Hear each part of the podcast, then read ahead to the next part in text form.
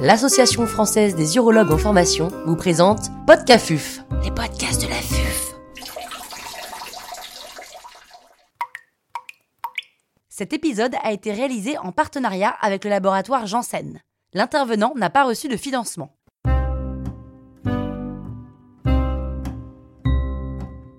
Quelles sont les grandes étapes et les pièges à éviter pour faire une cystectomie ouverte? Professeur Yann Nezillet, urologue à l'hôpital Foch à Suresnes, nous fait part de son expertise. la cystectomie, c'est une intervention qui fait peur parce que euh, elle a la réputation d'être mortelle euh, et c'est le cas puisque euh, même dans les meilleures équipes, il y a jusqu'à 2% de décès en périopératoire et donc c'est vrai qu'avant de se lancer dans une cystectomie, il est bien de savoir comment s'y prendre pour que ça se passe bien. Quelques conseils avant de commencer. Avant de commencer, euh, c'est comme pour visiter une ville, il faut avoir le plan et donc un bon bilan d'extension local évite d'avoir des mauvaises surprises. Commencer par un toucher rectal euh, s'il n'a pas été fait euh, récemment est essentiel et sous anesthésie générale on peut facilement examiner le patient, toucher rectal chez l'homme, vaginal chez la femme. Une IRM ou un uroscanner affiché sur l'écran de l'ordinateur du bloc récent, extrêmement utile pour pouvoir se repérer en cas de, de souci. La position du patient, essentielle, une bonne hyperlordose lombaire pour augmenter au maximum l'espace entre l'ombilic et euh, le pubis, parce que c'est sous cet ombilic que va se faire l'incision. Et puis, dernier point important, la communication avec l'anesthésiste. C'est une intervention, on est stressé, mais il faut être aimable avec l'anesthésiste parce que sa réactivité au cours de l'intervention, notamment si ça saigne, est essentielle. Savoir prévenir l'anesthésiste si on s'apprête à faire un temps hémorragique pour qu'il puisse réagir au mieux pour le, bien du patient. Et favoriser de bonnes suites opératoires en étant euh, au clair sur la nécessité de réduire au maximum les antalgiques, de supprimer euh, la sonde nasogastrique le plus tôt possible parce que c'est le début de suites opératoires favorables. Le curage ganglionnaire, quand et comment? Le curage ganglionnaire, on se pose toujours la question est-ce que je le fais pour commencer ou est-ce que je le ferai après avoir enlevé la vessie? D'expérience, je vous conseille réellement de commencer par le curage ganglionnaire, d'une part parce que c'est une étape qui potentiellement est hémorragique et donc il est mieux d'être frais pour la faire. Et euh, ça permet en plus de préparer sa cystectomie en s'occupant déjà de tous les espaces latéraux et en ayant euh, mis sur l'acte les urtères.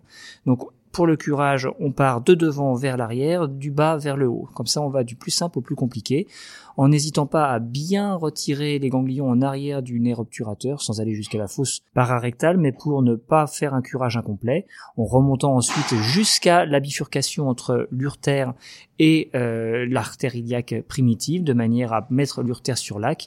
Et si vous voulez faire un curage étendu, eh bien bien sûr, on remonte sur l'artère iliaque primitive un peu plus haut. Le ganglion présacré, lui, ne pourra pas être par contre en retiré avant la cystectomie. La cystectomie en elle-même, dans quel sens s'y prendre chez l'homme et chez la femme? Alors chez l'homme, on en était avec les aponeuroses pelviennes au niveau de la prostate. On peut l'ouvrir en fin de curage pour pouvoir déjà libérer les faces latérales de la prostate. Ce sera une bonne chose de fait. Éventuellement même commencer à, euh, à coaguler et sectionner les ligaments puboprostatiques. Ensuite, on ouvre le péritoine et là, le point important, le piège à éviter, c'est de ne pas inciser le cul-de-sac de Douglas au point le plus déclive, il faut vraiment aller dans le cul-de-sac, de manière à pouvoir ensuite ouvrir le plan du Denonvilliers. Pour ça, il ne faut pas hésiter à ouvrir les ailerons latéraux du péritoine, d'où l'intérêt d'avoir fait le curage avant et d'avoir mis leur terre sur l'acte parce qu'on n'a pas la crainte de le léser.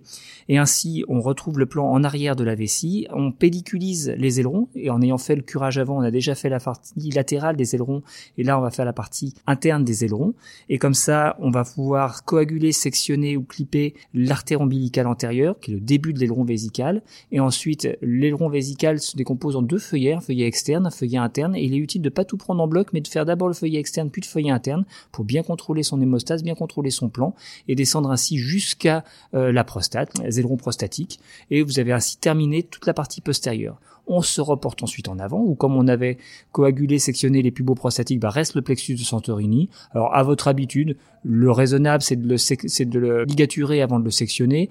On peut, si on a une coagulation très efficace, le coaguler avant de le sectionner. L'important c'est, si on envisage une plastie, de rester au plus proche de la prostate de manière à euh, disséquer l'urètre à son émergence pour pouvoir euh, avoir une bonne anastomose urétro-néovésicale.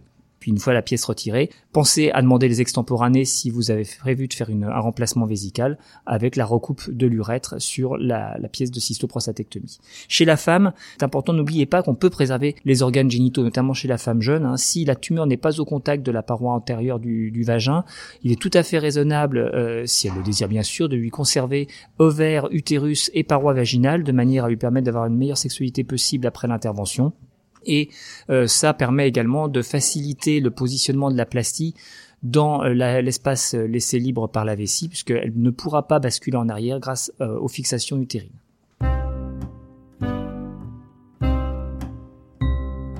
Un grand merci au professeur Yann Neusier pour ses conseils précieux. C'était Podcafuf, les podcasts.